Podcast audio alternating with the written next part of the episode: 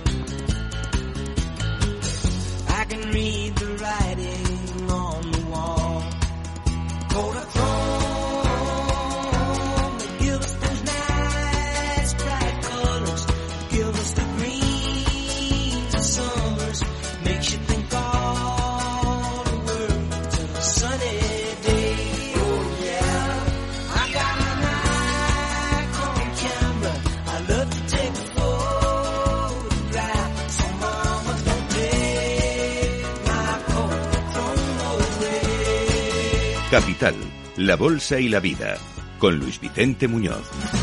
Y hoy, consultorio de bolsa con Roberto Moro, analista de Acta Negocios. Muy buenos días. Por decir algo, Roberto, ¿cómo estás? Hola, buenos días, ¿qué tal? Razonablemente bien. Sí, porque conforme pasan los minutos parece que se va deteriorando un poquito todo. Los índices, algunas caídas. Mira, el IBEX 35 ya el 1,4% de caída.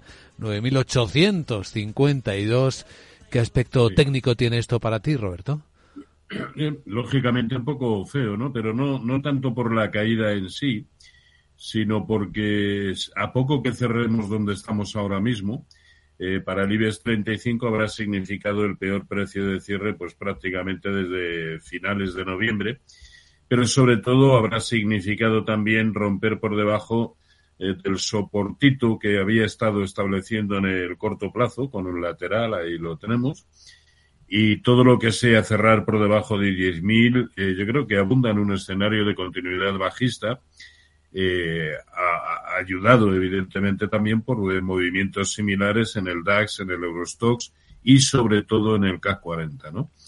De, de cerrar como está o por debajo de 9.900, pues lo normal es que vayamos a ver los 9.750, los 9.580 o los 9.420. Parece que el mercado está nervioso, eh, eh, ya no se toma con tanta frivolidad los malos datos macroeconómicos que están eh, apareciendo, ¿no? Por ejemplo, la caída de la actividad manufacturera importante en Estados Unidos o el IPC de Gran Bretaña con una subyacente que aunque permanece igual es una barbaridad al 5%, pero sobre todo con, un, eh, con el dato eh, mensual eh, subiendo con respecto al anterior hasta el 4%. Hoy tenemos un fuerte vencimiento que puede que esté ya influyendo un fuerte vencimiento de opciones en el VIX. Recordemos que el viernes también hay vencimientos eh, de opciones sobre, sobre índices. En fin, se nos presentan días movidos, pero de la misma manera que este es el panorama que ahora mismo pinta el mercado europeo, todos ellos rompiendo soportes importantes, eh, cosa que quedará confirmada con un DAX por debajo de 16.470 en precios de, cierre. Eh, sin embargo, en los índices americanos no está sucediendo nada. Nada. Eh, recordemos que los mínimos del Nasdaq 100 los tiene en la zona de 16.250. Ayer cerró en 16.830 y la apertura o los futuros vienen cayendo un 0,75%. Nada que nos haga pensar que de momento esto es una debacle. ¿Qué puede suceder? Pues si es que en algún momento va a suceder, pero no tenemos ninguna constatación de que esta sea la buena. Sí parece que a corto plazo el lado bueno de Europa es caer, eso sí. Pues es lo que tenemos y es lo que se ve muy bien en los gráficos de Roberto Moro. También invito a nuestros oyentes a que lo sigan a través del canal de YouTube de Capital Radio para verlo mejor. Preguntas por las vías habituales. El teléfono directo de la radio es 912833333, el WhatsApp, notas de voz 687-050-600 y el correo electrónico oyentes arroba capitalradio.es. Como nos gusta escuchar, pues adelante con las preguntas. Muy buenos días. Buenos días. Carlos desde Madrid, preguntar rapidito, eh, la sangría del Santander, ¿dónde puede parar? Hmm. Soporte, gracias. Muchas gracias, Carlos. Súper rápido y súper efectivo. Vamos a ver. Caída del Santander como de otros tantos valores hoy. ¿Dónde ves el objetivo de caída? Hombre, para mí es uno, junto con el BBVA, que son los que también a medio plazo mejor lo han venido haciendo, eh, sobre todo de, lo- de los grandes, pues hombre, es que puede, puede- Lo primero, el aspecto general del sector bancario en Europa. Hemos pasado en poco más de una semana de presentar un aspecto muy alcista, aquí, al romper por encima de 119.60, en poco más de una semana se ha girado y de qué manera, de tal manera que eh, esto ya no se puede calificar como un pullback, sino una caída en toda la regla, ¿no? Eh, por lo tanto, una ruptura en falso, estas cosas suceden, que lo vamos a hacer, y, y al contrario, todo apunta a que perfectamente puede continuar cayendo. Dicho esto, eh, el Santander de manera eh, de manera individual tampoco presenta un buen aspecto en este momento, sobre todo porque el soporte que, eh, que tenía el primero de ellos importante en la zona de, de 3,75 lo ha roto, lo ha roto y de qué manera, dejando además eh, en la jornada de ayer y también en la de hoy sendos huecos bajistas que no auguran que esto vaya a finalizar eh, aún, ¿no? Y puede perfectamente ir a buscar algún Fibonacci de lo que ha sido el último impulso que nació en octubre. El primero ya lo ha perdido, unos 69, eh, sí, eh, perdón, 369, siguiente nivel 360 y en un mal contexto a corto plazo 353. Así que esos son los niveles ahora mismo eh, a, a, conseguir y al fin y al cabo nos preguntaba por, por de soportes, ¿no? Sí. Y que dónde se podría detener la sangría. Es que si todos los índices rompen y encima vienen acompañados también por rupturas ahora mismo relativamente lejanas en los índices americanos, pues es que puede, puede, pueden caer pues todo lo que les dé la gana. Ahora mismo es una incógnita enorme. La siguiente pregunta para Roberto Moro. Buenos días, adelante. Buenos días, mi nombre es Adrián Díaz. Muchas gracias por su programa y les agradecería si me podéis dar su punto de vista sobre eh, la opción de entrada en Nike. Posiblemente ahora y hacer una parte eh, de entrada ahora y, y en caso de continuar bajando, entrar de nuevo sobre en torno a los 95 dólares. Uh -huh. Muchas gracias por todo. Muchas gracias por la pregunta. Veo además en el correo electrónico que hay algunos oyentes más interesados en Nike. A ver qué, qué observas, Roberto. Para mí el único síntoma de, de, de bondad y de querer eh, recuperar parte del buen aspecto que tenía hasta no hace tanto pasa por situarse por encima eh, o empezar a rellenar el tremendo hueco bajista que nos dejó eh, en la jornada del día 22 eh, de diciembre, eh, lo cual también significaría volver a situarse por encima de la media móvil de 200 sesiones. Conclusión, a, a mi entender, solo por encima de 110 se podría, se podría empezar a pensar en comprar. De no ser así, eh, me parece que están servidos todos los condicionantes para que vaya a buscar el soportazo que tiene en la zona de 89.50 y eso significa una caída muy importante aún, ¿no? Eh, pero venimos en caída de ha tenido un pequeño relotito, se puede considerar una onda B minúscula.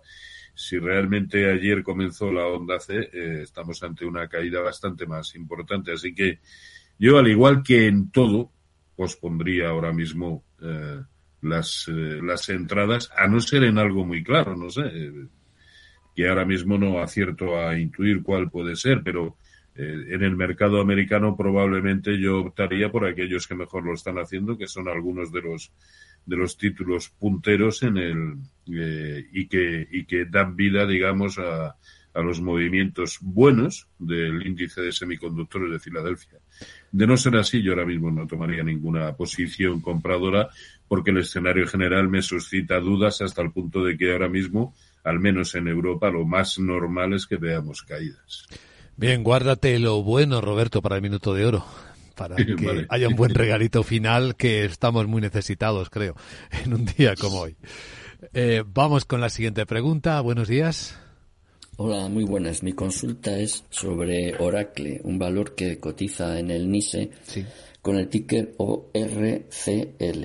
Estaba contemplando una posible entrada colocando un stop por debajo de 98 dólares. A ver qué consideración y análisis le merece al analista. Eh, muchas gracias. Un saludo, Luis. Pues Luis, eh, gracias por la pregunta. Veamos Oracle. ¿Qué aspecto tiene?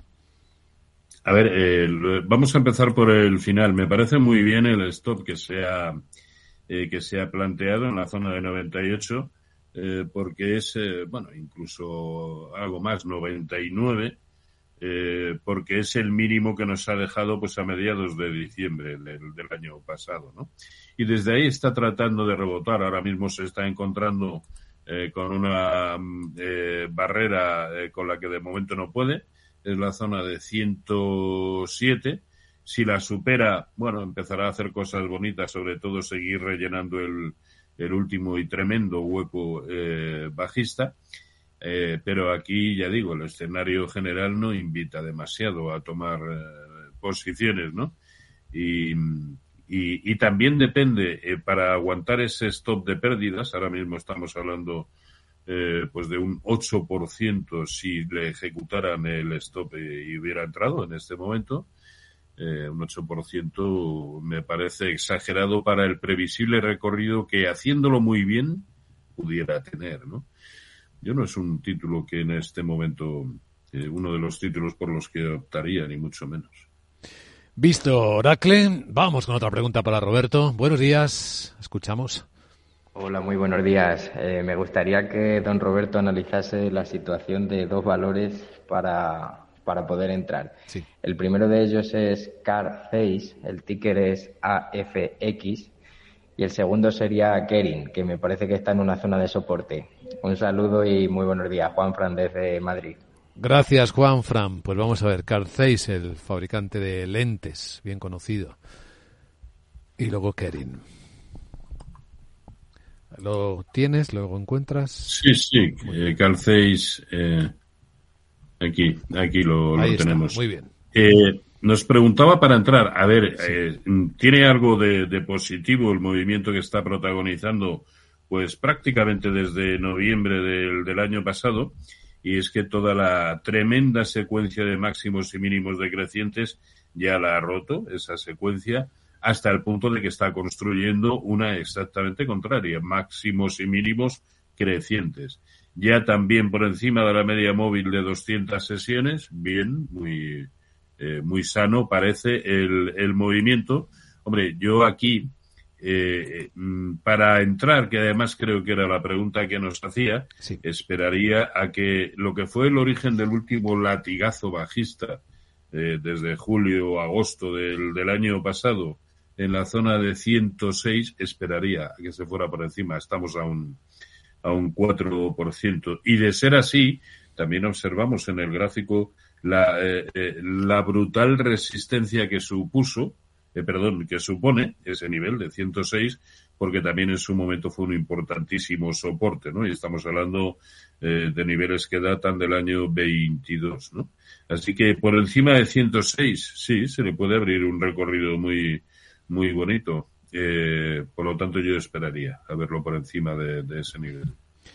Y el segundo valor era Kerin, el grupo francés eh, consorcio de empresas, artículos de lujo, algunos de gran público, del multimillonario François Pinot. A ver, ¿lo tienes? Sí, Bien. sí, a ver, eh, un aspecto muy, muy feo, ¿no? Y que invita a pensar que eh, su único y gran objetivo, no ahora, no desde este momento, sino eh, desde pues, que es, mm, cayó por, enci- por debajo de 425, su único objetivo es la zona de 350. Es justo donde está. Eh, estos son mínimos de 2018 y de 2020. Es decir, si en algún momento eh, quiere reaccionar, este es un nivel eh, fabuloso para, para comprobarlo, ¿no? Al fin y al cabo aquí, eh, si nos equivocamos, lo estamos haciendo en una zona de soporte tan brutal que con un 3 o un 4% como mucho de stop de, pérdidas, aquí sí puede merecer la pena eh, por, por coste de oportunidad eh, hacer alguna compra ahora. En principio eh, especulativa, pero que según vayan sucediéndose las cosas podría convertirse en una, en una opción con vocación de permanencia, ¿no? Sí, esta es, parece una muy buena zona para, para comprar. Kerim, eh, veo en el canal de YouTube de Capital Radio que Víctor García está interesado por el Banco Sabadell, aunque no dices, Víctor, si para comprar o para vender o si estás atrapado o qué ocurre. Pero lo vemos también al Banco Sabadell, dentro de los bancos que cotizan en España. Bueno, eh, está mucho más próximo. Aquí él, él lo está haciendo técnicamente muy bien, ¿no? Eh, porque, a ver, en un principio todo lo que era estar por encima de 1,27 era, era una muy buena noticia, pero no coincidía con la ruptura del, del sector bancario por encima de 119,60 y hemos tenido una caída importante desde 1,33 una caída importante. Después, y esto es lo que más me llama la atención, una recuperación también importante desde esa caída, pero que fijémonos, lo ha llevado a buscar con total exactitud el 0,618% de Fibonacci de lo que fue esa caída desde 1,33. Y desde ahí no hace otra cosa más que caer con un único objetivo inicial, que es la zona de 1,08, estamos a un 3%, pero que probablemente y en consonancia con lo que pudiera ser el desarrollo de esta supuesta onda C, lo debería llevar bastante por debajo de 1,08, lo cual encajaría en un escenario de caída por el cual lo que hemos visto ha sido una ruptura en falso del sector bancario europeo y posteriormente una caída muy importante, ¿no? Así que a corto plazo, y esto no es descubrir eh, eh, la pólvora, eh, tiene aspecto bajista. Sí. Pues, Carlos Gambe, atención, que esta es para ti. Tu pregunta va sobre el gas natural. Entendemos que es sobre el gas, no sobre Naturgy, porque se llamaba antes eh, Gas Natural aquella compañía, ¿verdad? Sí. Eh, supongo que es sobre el gas. Que, con- por cierto, una historia interesantísima esta mañana la que ha contado aquí en Capital Radio la presidenta del mercado eléctrico ibérico, Carmen Becerril, que estamos pagando el gas más barato en Europa por la sequía de Panamá, porque los barcos gasistas que llevaban el gas a Asia, al tener el canal como lo tienen prácticamente cerrado, paralizado, es muy lento, pues les sale más barato enviarlo y venderlo en Europa. Y de eso nos beneficiamos, de que hay más gas y a mejor precio. Sí, pero recordemos que esto es a nivel mundial, ¿no? A mí me extraña, me está extrañando un poco. A ver, dentro de lo que es la mm, tremenda volatilidad que tiene este subyacente, eh, lo ha hecho muy bien y ahora estamos ya en el 50% de corrección proporcional de toda la subida desde 2.24. Esto quiere decir que en la medida en que no se vaya por debajo de 2.67, probablemente en el medio plazo sigamos en un escenario alcista. Ahora mismo, lo que yo al menos barajo con mayor probabilidad es que se vaya a buscar los 3.65 que, una vez superado también máximos niveles de, de Fibonacci de lo que fue la caída, desde 3.65 precisamente, pues ese parece ser el objetivo, ¿no? Por lo tanto, pero claro, aquí eh, entrar eh, pasa por eh, entrar en primera instancia con no más allá de la tercera parte o la cuarta parte incluso de lo que tuviéramos pensado destinar para permitirnos un stop acorde a lo que es este subyacente. Pero a mí en el medio plazo sí me transmite sensaciones eh, alcistas. En el mail de Capital Radio, que es oyentes arroba capitalradio.es, tenemos eh, también un buen puñado de preguntas. Una es de Antonia. Eh, dice, buenos días, deseo análisis de Airbus y también de Iberpapel para entrar. Resistencias y soportes, te pregunta Roberto, para estos dos valores. A ver qué te parece. Vamos a ver. Airbus, que hoy, bueno, está aguantando la papeleta, cayendo solo medio punto porcentual, Sí. eh, pero tenemos que ser conscientes que viene de máximos históricos, es decir, hace tres días exactamente un nuevo máximo histórico. Bueno, eh, yo tengo el, eh, mi gráfico, los, mm, el historial me viene desde el año 2000, no creo que previamente tuviera otro máximo histórico distinto, ¿no? Por lo tanto, venimos de máximos históricos, pero que la verdad es que no está corrigiendo gran cosa y incluso en el corto plazo, mientras aguante por encima de 144.50, pues aquí en principio no, no, no pasa nada, ¿no? Ni siquiera eh, podemos considerarlo corrección, sino más bien consolidación de lo que son esos, eh, ya digo, máximos históricos. Así que, eh, bueno, no tiene mala pinta, no invita al aspecto actual tampoco a comprar, pero desde luego, eh, don't panic, ¿no? Como se dice, no hay ningún motivo para entrar en, en, en pánico ni tener por qué pensar en vender si ya estuviéramos eh, dentro. Eso sobre Airbus y Iberpapel. Y en Iberpapel, Veamos a ver si es muy diferente. O no, que también le interesaba a Antonia en este caso.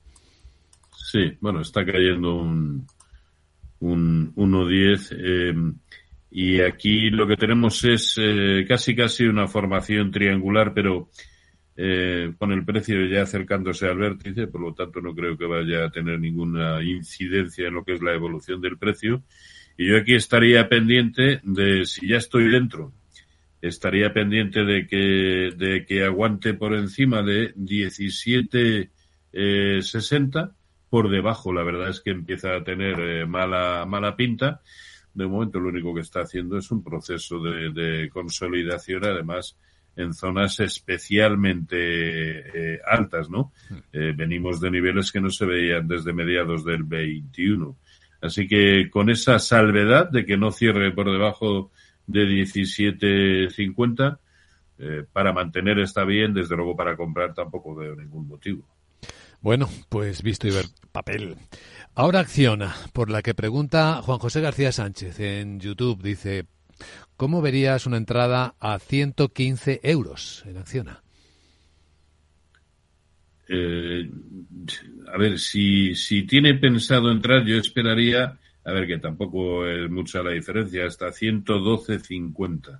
Más que en 115, en 112.50. Es más, parece eh, dedicado o destinado a alcanzar ese nivel, ¿no? Toda vez que en la jornada de hoy y dejando un hueco bajista, ha cerrado por debajo del soporte que presentaba en la zona de 123, ¿no? Así que sí parece que ese sea su camino normal. Ojo, que estamos hablando eh, de una caída de un 7% aproximadamente. Eh, pero sí, el único nivel en el que es posible plantearse alguna entrada sería este que acabo de, mencionar. Y ojo, siempre en función eh, de cuál eh, sea el escenario eh, técnico en el conjunto de la renta variable a nivel europeo, sobre todo, pero también a nivel americano, eh, de ese momento, cuando llegue ahí. Si todos están perdiendo o han perdido soportes, probablemente no merezca la pena. Esas líneas que empiezan a ponerse hacia abajo. Escribe al correo de Capital Radio oyentes arroba capitalradio.es Gabriel de Barcelona. Dice, buenos días, he abierto una posición corta en Celnex en 34.77 con un objetivo 33. 0.38 Fibonacci del alza anterior, dice. ¿Qué opina Roberto sobre esta posición? Eh, primero vamos a comprobar ese nivel de Fibonacci. Sí. Eh, pues efectivamente 33, 32.95 es el primer nivel de Fibonacci, por lo tanto un objetivo más que razonable, eh, pero que al tiempo es también un importantísimo soporte horizontal, ahí lo vemos en el gráfico, ¿no? Por lo tanto sí parece eh, razonable pensar que vaya a buscar ese nivel, sobre todo en la medida, y este debiera ser el stop de su posición, en la medida en que el precio no se nos vaya por encima del origen del, del hueco de hoy en 35-25. Es decir, estamos hablando de movimientos que dado que está, que quiere buscar movimientos no muy eh, importantes, bueno, pues también hay que ser cuidadoso con el stop, ¿no? Yo diría que niveles por encima de 35, 40 deberían obligarnos a ejecutar stop loss, entre otras cosas porque eso significaría eh, volver a tantear la zona de la media móvil de 200 sesiones, cerrar ese hueco, en fin. La zona de 35, en definitiva, es muy, muy importante. Eh, y no parece mala opción. A ver, no es de los que presentan un aspecto técnico más claro en, para cortos, ¿no? A mí me parece que están mucho más para cortos, pues, eh, bueno, lo dejamos para, para el minuto de, de oro. Sí. Eh, pero, pero sí, no- no- parece que el lado bueno, eh, tanto el particular para Celnes como el general, parece que el lado bueno es el corto, sí. Bueno, pues ya que hablas del minuto de oro, pues digamos, aquí viene el minuto de oro. El minuto de oro en el que Roberto Moro comparte sus ideas para este punto del mercado. ¿Cuáles tienes hoy, Roberto? Pues estaría muy pendiente de, de, de los cierres de hoy, ¿no?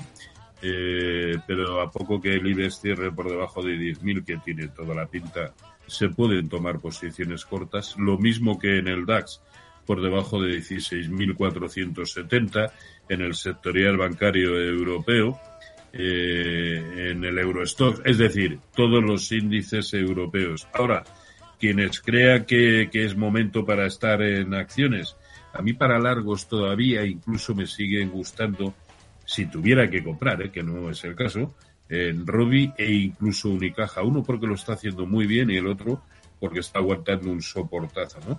Pero también hay títulos para cortos, Arcelor, BBVA, Santander, Naturgy, Solaria, en fin.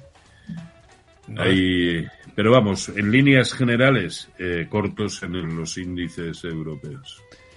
Hasta que el mercado cambie de tono. Y hoy lo marca clarísimamente. Así que esto es ir Sí, a favor de la corriente del mercado, el flow. y ¿no? además ya digo que el día de hoy es complicado por el vencimiento de las opciones del VIX. Sí. Efectivamente, que coinciden en esta fecha. Pues eh, Roberto Moro, analista de Alta Negocios, mil gracias de nuevo por responder a las preguntas de nuestros oyentes. Te deseamos un buen día y éxito en las estrategias. Igualmente, cuídense, saludos.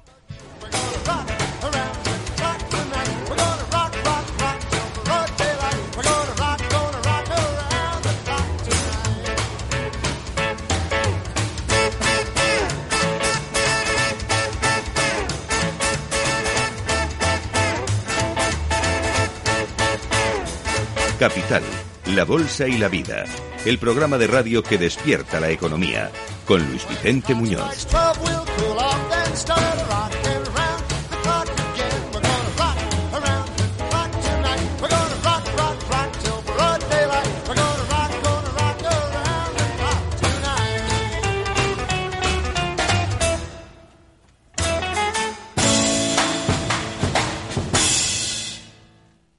Hey, asistente, busca cómo proteger mis ahorros de la inflación. Hay aproximadamente 19 millones de resultados. ¿Quieres que los lea? Buf, mejor que no. Puedes seguir buscando entre millones de contenidos, pero un asesoramiento de calidad solo te lo dará un especialista. En Renta 4 te ofrecemos un servicio de asesoramiento gratuito siempre que lo necesites. Entra en r4.com y descubre cómo te podemos ayudar. Renta 4 Banco. ¿Quieres más?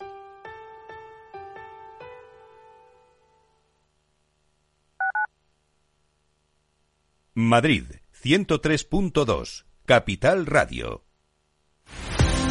Empresas tecnológicas, escuelas de negocios, sindicatos, organizaciones empresariales, empresarios, formadores y figuras relevantes de las administraciones públicas comparten tertulia todos los miércoles a las 3 de la tarde en Cibercotizante, un programa dirigido por José Joaquín Flechoso. Cibercotizante, la digitalización desde una óptica diferente. Capital Radio. Industria, seguridad, tecnología, aeronáutica, innovación, empleo de calidad, defensa. Hablemos de defensa y seguridad, el primer programa de radio que da voz a la industria nacional de defensa. Los miércoles a partir de las tres y media de la tarde, hablemos de defensa y seguridad con Laura Blanco. De la mano de IDS.